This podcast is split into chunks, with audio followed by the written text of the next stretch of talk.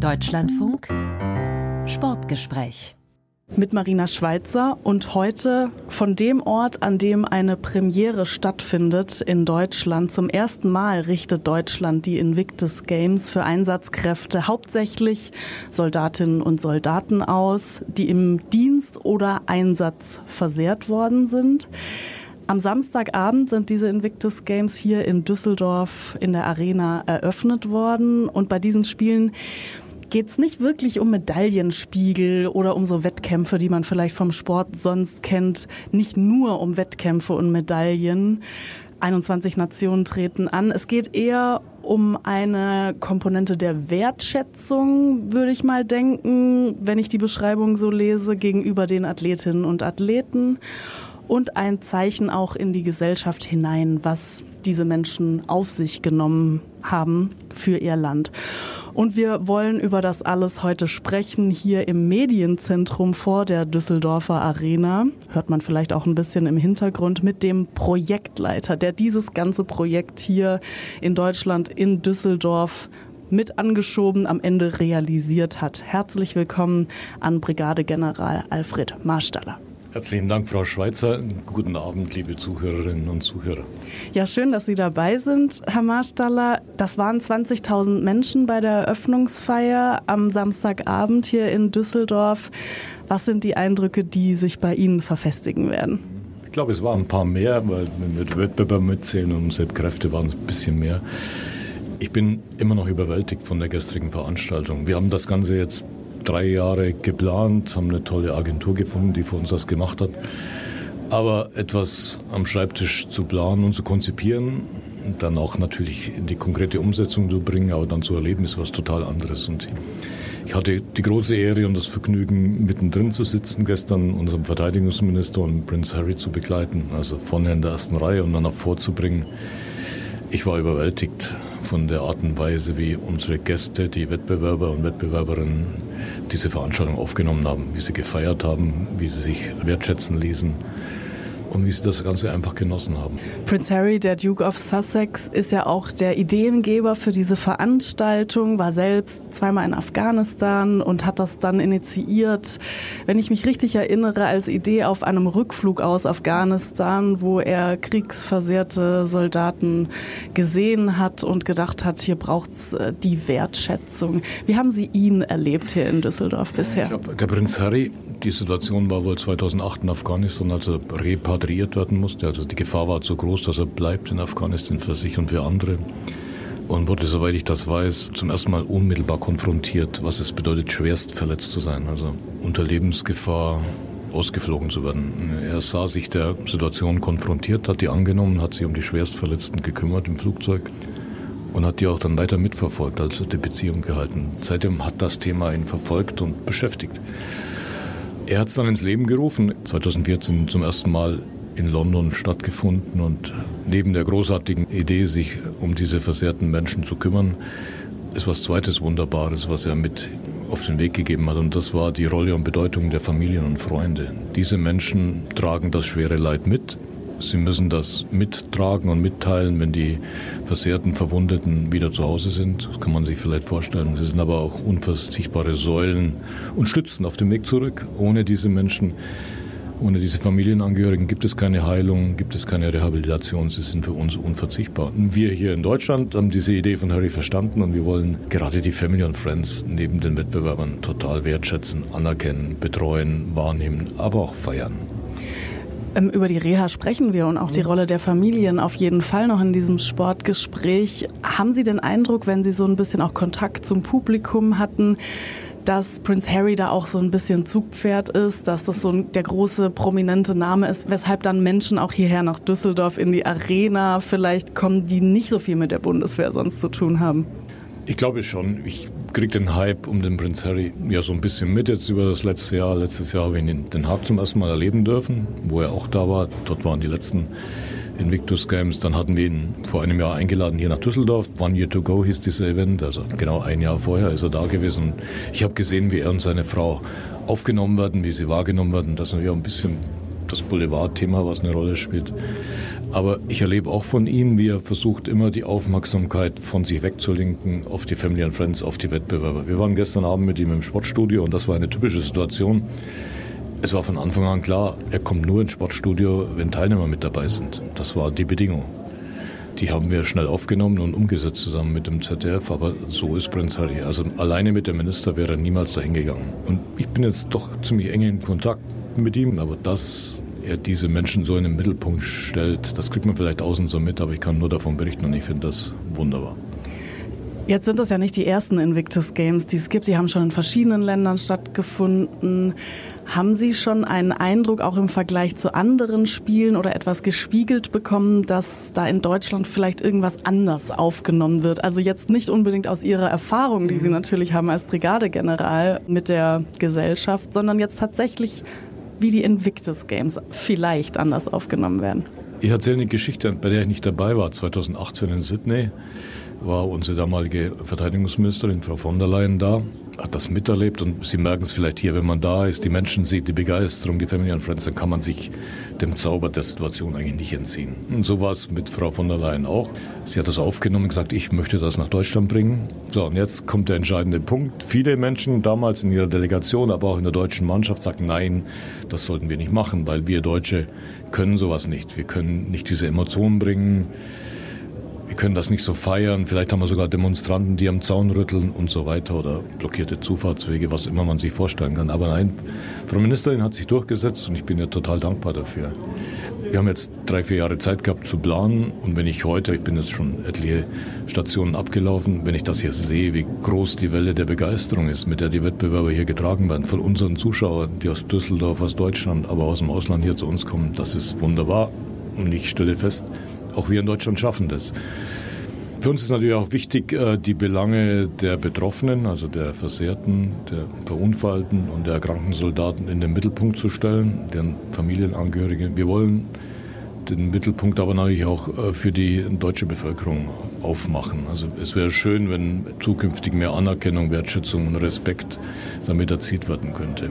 Das ist ja ein interessanter Punkt, den Sie jetzt ansprechen, auch auf dem Zeitstrahl, sage ich mal. Sie haben vor ungefähr drei Jahren dieses Projekt übernommen. Vor vier vor Jahren vier und drei Monaten. Okay, alles klar.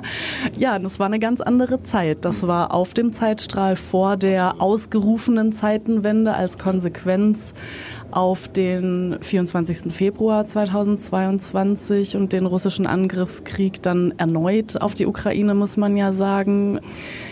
Was hat sich in diesem Zeitstrahl allein aus Ihrer Erfahrung getan in Sachen Anerkennung, Aufmerksamkeit auch für die Bundeswehr? Also aus meiner ganz subjektiv persönlichen Perspektive ist letztes Jahr im Februar eine große Veränderung der Wahrnehmung von uns Bundeswehrsoldaten hat stattgefunden. Ich mag es an meinem persönlichen Beispiel berichten. Ich wohne so circa einen Kilometer hier in Düsseldorf von meiner Arbeitsstätte entfernt und ich bin gewohnt, zu Fuß in Uniform zum Dienst zu gehen. Das mache ich schon lange, macht mir auch nichts aus. Manchmal gibt es ein Gespräch, manchmal nicht, aber ich komme gut damit klar. Weil ich auch möchte, dass ich gesehen werde in der Öffentlichkeit. Aber seit diesem Tag hat sich was verändert. Ich werde anders wahrgenommen. Ich bekomme freundlichere Blicke oder mehr Blicke als vorher. Ich komme in Gespräche. Die Zeitenwende, zumindest in dieser Wahrnehmung auf individueller Ebene, ist da. Insgesamt glaube ich, so schlimm es ist, hat uns natürlich dieser Krieg, dieser Angriffskrieg erhöhte Aufmerksamkeit gebracht und das Grundsätzliche des soldatischen Dienstes für die Gesellschaft wird nicht mehr so in Frage gestellt, wie es vielleicht manchmal, zumindest in Ansätzen vorher war. Es hat sich aber eben auch durch die Etaterhöhung, die jetzt natürlich auch in den Haushaltsgesprächen und so Thema ist, ja die Debatte nochmal neu entzündet. Auch zum Beispiel die Frage, warum 40 Millionen Steuergeld jetzt in so Invictus Games gesteckt werden sollen, die ja erstmal eine Sportveranstaltung in den Augen vieler sind, vielleicht ja auch einfach eine, ja, so Militärfestspiele. Was sagen Sie denn diesen Kritikern, die das vielleicht dann eher auch in Breitensportstrukturen oder Reha-Maßnahmen direkt gesteckt haben sehen wollen? Also der Deutsche Bundestag hat dieses Geld bewilligt, 40 Millionen. Entscheidung gefallen 2019, wahrscheinlich initiiert 2018. Es gab äh, im Bundestag, soweit ich zumindest weiß, keinen großen Widerstand. Wir haben unglaubliche Unterstützung seitens der Politik, sowohl vom Bundestag, ich war mehrfach in Ausschüssen, der Ausschuss war bei uns, Land NRW und so und Stadt. Also das war großartig. Ja, allen Menschen, die sagen, diese 40 Millionen sind zu viel, man müsste das besser im Breitensport investieren, sage ich ja, das ist ein rationales Argument, was ich bringen kann. Aber wir versuchen das Geld, was man uns hier gegeben hat, um eine Sportveranstaltung mit einem gesellschaftlichen Anspruch auf die Beine zu stellen. Ich denke ich bin überzeugt, es wird sich lohnen. Das ist der Weg und das Mittel, um Aufmerksamkeit auf uns zu lenken, uns als gute Gastgeber in der ganzen Welt darzustellen. Und wir haben viele, viele Dinge jetzt schon im Vorfeld mitgedacht, mitgeplant, um möglichst viel Benefit aus dieser Veranstaltung mitzunehmen. Für die Versehrten, für deren Familien, für die vielen tausenden Menschen, die hier nicht starten können, aus unterschiedlichen Gründen. Die muss man ja immer mitdenken. Das deutsche Team hat 37 Mannschaftsmitglieder, aber dahinter stehen Tausende von Menschen mit einem ähnlichen Schicksal, die es nicht hierher geschafft haben oder die aus anderen Gründen nicht hier sein können. Also ich denke, ja, es ist teuer, die Veranstaltung. Wir sind übrigens im Etat geblieben, obwohl die ganze Entwicklung dazwischen war. Aber ich bin selbstbewusst zu formulieren, ich glaube, es wird sich lohnen. Dann lassen Sie uns doch da mal ein bisschen konkreter werden. Also genau diese 37 Athleten, das ist jetzt ja tatsächlich, wenn man das auch mit anderen internationalen Wettkämpfen vergleicht, wenig. Ja, das ist eine geringe Zahl. Es sind, glaube ich, 500 Athleten aus allen Nationen dann hier. Wenn Sie jetzt sagen, dass man davon was hinüber retten will und nachhaltig irgendwie, das wird ja gerne benutzt, investieren will, um welche Projekte geht es da konkret? Es geht ganz konkret um ähm, Institutionalisierungsfragen, also was wollen wir in der Zukunft tun, um äh, Strukturen, Organisationen oder sonstige Formen zu schaffen, um äh, die Betreuung und die Unterstützung der Sportler auf ihrem weiteren Lebensweg besser zu machen. Da geht es nicht so sehr um individuelle Hilfe oder medizinische Hilfe, die ist schon gut in Deutschland, aber wir können noch ein bisschen mehr machen. Das Ganze sollte passieren mit möglichen mit internationaler Zusammenarbeit, um sich da auszutauschen, Netzwerke zu verknüpfen, Best-Practice-Beispiele zu haben, aber auch zum Beispiel um gemeinsam zu forschen.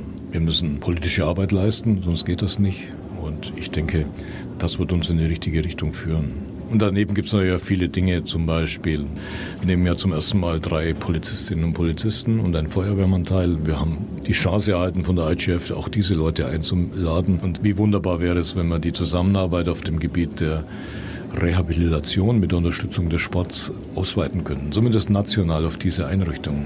Da gibt es mit Sicherheit noch viel zu tun, gemeinsam anzupacken, voneinander zu lernen es für die betroffenen Menschen. Und es gibt auch bei der Polizei, bei der Feuerwehr, bei den Rettungsdiensten viele, die in Uniform zu Schaden kommen.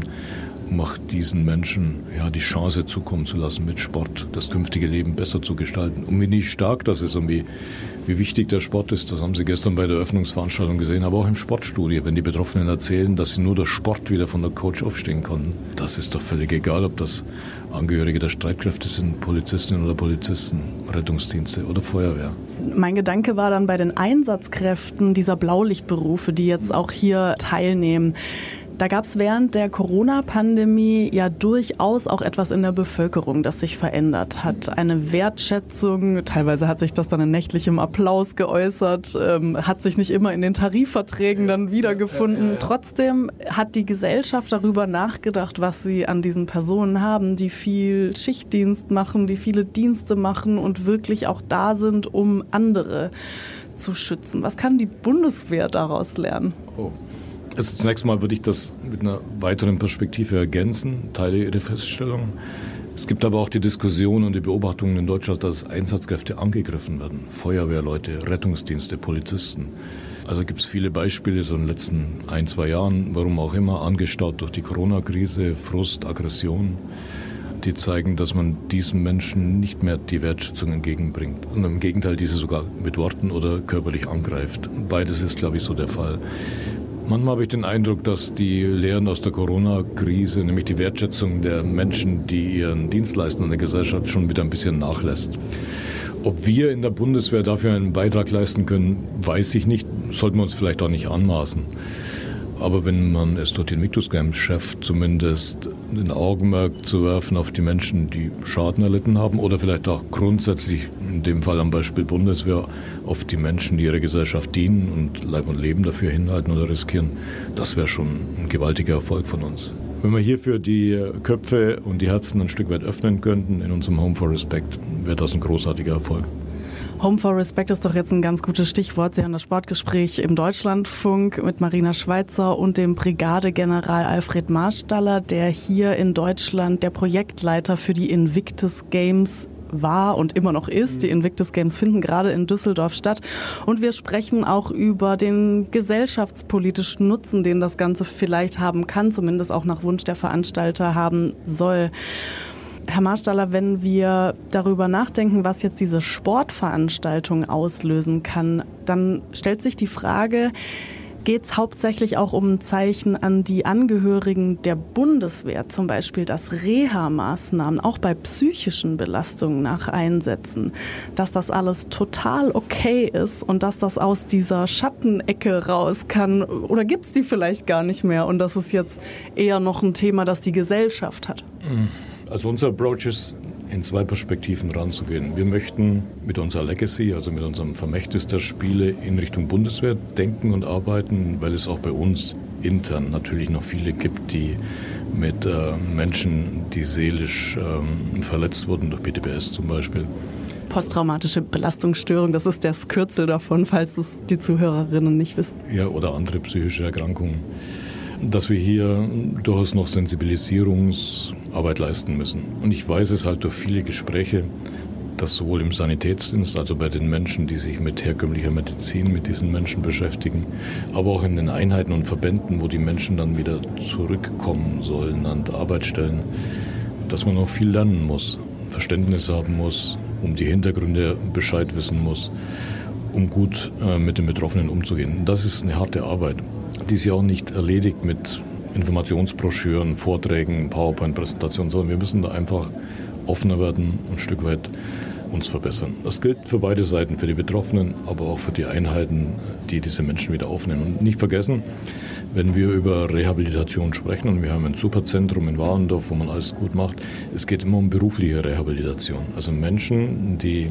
versehrt aus Einsätzen zurückkamen, die einen Unfall hatten im Kontext mit Dienst oder während der Dienstzeit oder die halt schwer erkrankt sind und schwer zu Schaden bekommen sind, die man wieder an einen guten Arbeitsplatz zurückführt. Vielleicht an den alten, vielleicht an den neuen oder in ganz anderen, vielleicht für Soldaten, auf zivile Arbeitskräfte oder auch in der freien Wirtschaft. Also darum geht es, diese Menschen in ein besseres berufliches und damit auch soziales Leben zurückzuführen.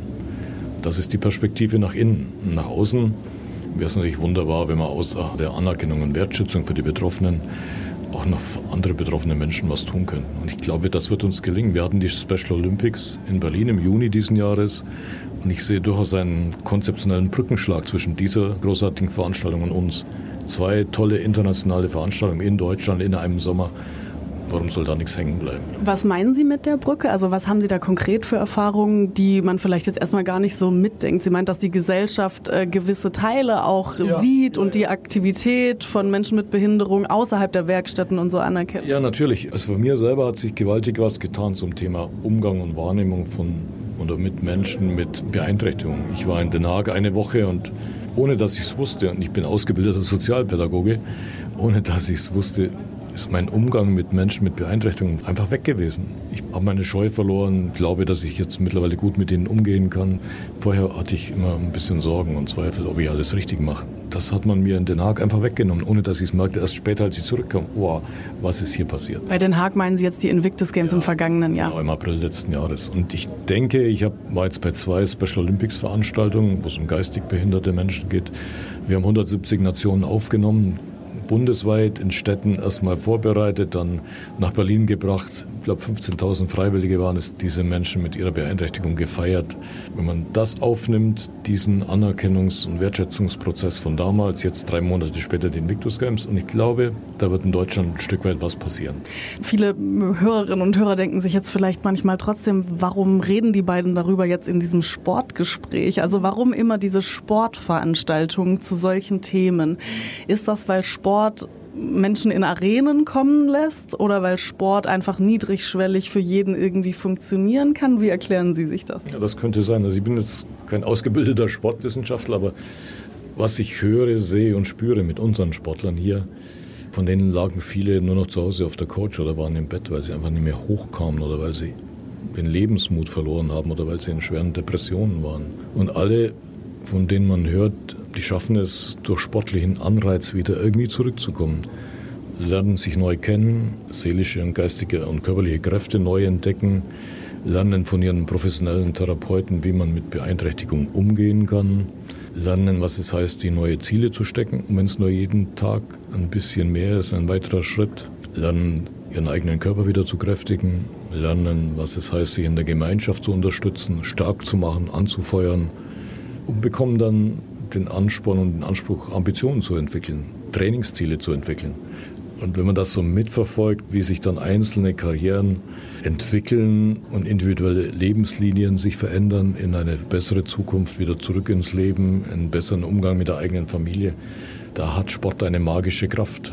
Wenn man sich der unterzieht, hilft das halt einfach. Und diese Kraft zu nutzen und breiter zu machen, das ist doch eine herausragende Chance, die wir hier in Deutschland haben. Wir hatten bei uns im Deutschlandfunk Sport Podcast Players Naif Adebar zu Gast einen Protagonist, der inzwischen in Warendorf auch lebt und arbeitet und Teil dieser Sportgruppe ist in Warendorf Sporttherapie, der selbst beim Karfreitagsgefecht in Afghanistan verwundet worden ist und zurückkam und eben auch unter einer posttraumatischen Belastungsstörung gelitten hat und der selbst erzählt hat, wie das Ganze eigentlich entstanden ist. Welchen Wert hat diese Gruppe, die ja auch im Vergleich zu internationalen Anstrengungen doch etwas ist, bei dem die Bundeswehr mal relativ weit vorne ist? Welchen Wert hat eine solche Gruppe? Also unser methodischer Ansatz beruht auf zwei Säulen. Es gibt, wenn jemand eine solche Beeinträchtigung widerfährt und nachdem die erste medizinische Betreuung vorbei ist, geht es in eine Reha-Maßnahme, in eine lange Reha-Maßnahme in der Regel zwei, drei Wochen am Standort Warendorf oder künftig an anderen Standorten in Deutschland. Also das heißt, das wird ausgeweitet? Richtig. Also es gibt vielleicht auch ein Vermächtnis dieser Spiele.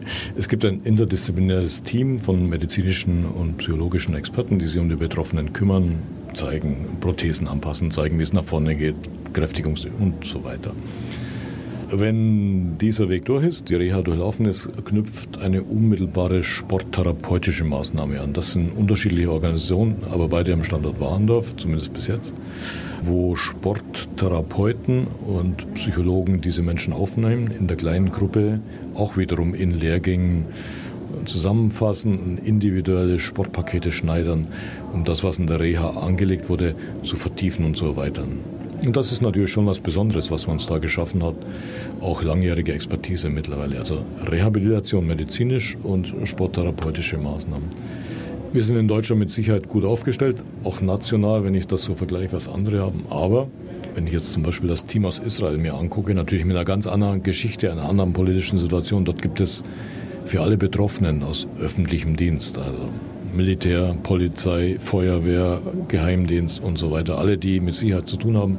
Wenn dort Menschen zu Schaden kommen, gibt es vier regionale Reha-Zentren oder Zentren, wo man hingehen kann, wo jeder Betroffene jeden Tag bis zum Ende seines Lebens offene Türen findet und sich dort die Hilfe abholen kann, die er braucht. Also auch ein Ansatz, den wir uns zumindest mal angucken können, um zu gucken, wie wir da in Deutschland weitermachen. Was ich sehr interessant fand an der Erzählung von Naif Adebar, dem Protagonisten im Players Podcast, er hat äh, erzählt, wie die Invictus Games, zum Beispiel die Eröffnungsfeier, auch Teil der Reha sind, weil eben sehr viele Reize dazukommen, sehr viele Dinge, die man mit posttraumatischer Belastungsstörung nicht so einfach durchlaufen kann.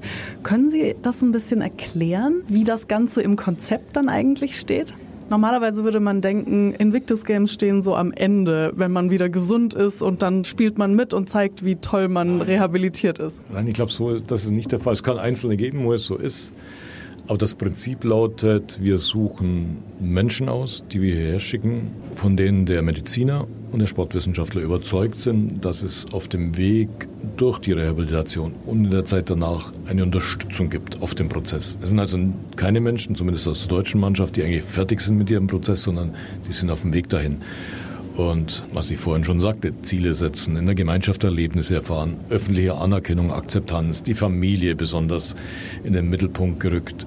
Ich denke, das kann helfen, um besser damit zurechtzukommen. Also es ist eine Unterstützung des Weges und nicht der Endpunkt, wo man jemand belohnt oder sagt, nee, du hast es jetzt toll gemacht, du kannst sein. Spielt eine Rolle, ist aber nicht im Vordergrund. Die Begleitung auf dem harten Weg durch die Reha, das ist der Punkt. Und der Dialog mit der Gesellschaft ist ein Thema, das ja praktisch mit dabei steht im Konzept. Also dieses Umdenken auch anzustoßen. Sie haben es schon angesprochen, das ist in Deutschland immer noch mal ein besonderes Thema. Ich habe jetzt hier in Düsseldorf gesehen, es gibt hier einige Zelte von unterschiedlichen Bundeswehrverbänden, die versuchen zu informieren. Am Ende fragt man sich, treten die Menschen dann hier in den Dialog oder welche Initiativen haben Sie hier auch bewusst gesetzt, damit Menschen nicht nur über ich bin für oder gegen Bundeswehr oder für oder gegen Einsätze in Kriegen, sondern auch sonst ins Gespräch kommen. Ja, ein Mittel des Dialoges ist natürlich für uns die Medienarbeit. Wir versuchen so viele wie möglich unserer Protagonisten, der Sportler und der Family and Friends, ins Gespräch mit den Medienvertretern zu bringen. Wenn sie ihre Geschichten erzählen, wenn man sie beobachtet, dann ist das natürlich auch eine Art des Dialogs. Zwar einseitig, aber das wirkt und man kann sich dem nicht entziehen. Ja, und konzeptionell haben wir uns hier so aufgebaut, dass wir ein Invictus Games Village gebaut haben, also einen Ort, wo sich alle treffen können. Vielleicht haben Sie es schon gesehen, auch heute Vormittag schon wunderbar, wie viele Menschen da waren wo sie also Aussteller da sind, Vertreter der Hilfseinrichtungen, die Sportler, die Family und Friends, die vielen, vielen Zuschauer, die da kommen, wo man sich trifft, zusammen ist, spricht und sich austauscht. Diesen Dialog wollen wir hier forcieren, aber wäre natürlich schön, wenn es wie ein Schneeball dann ein Stückchen weitergehen können. Wir werden auf jeden Fall nicht aufhören damit. Zum Schluss vielleicht die Frage, welches Vorurteil über Bundeswehrangehörige, die in Einsätzen sind, ihr Leben riskieren, welches Vorurteil aus Ihrer Sicht müsste am schnellsten abgebaut werden?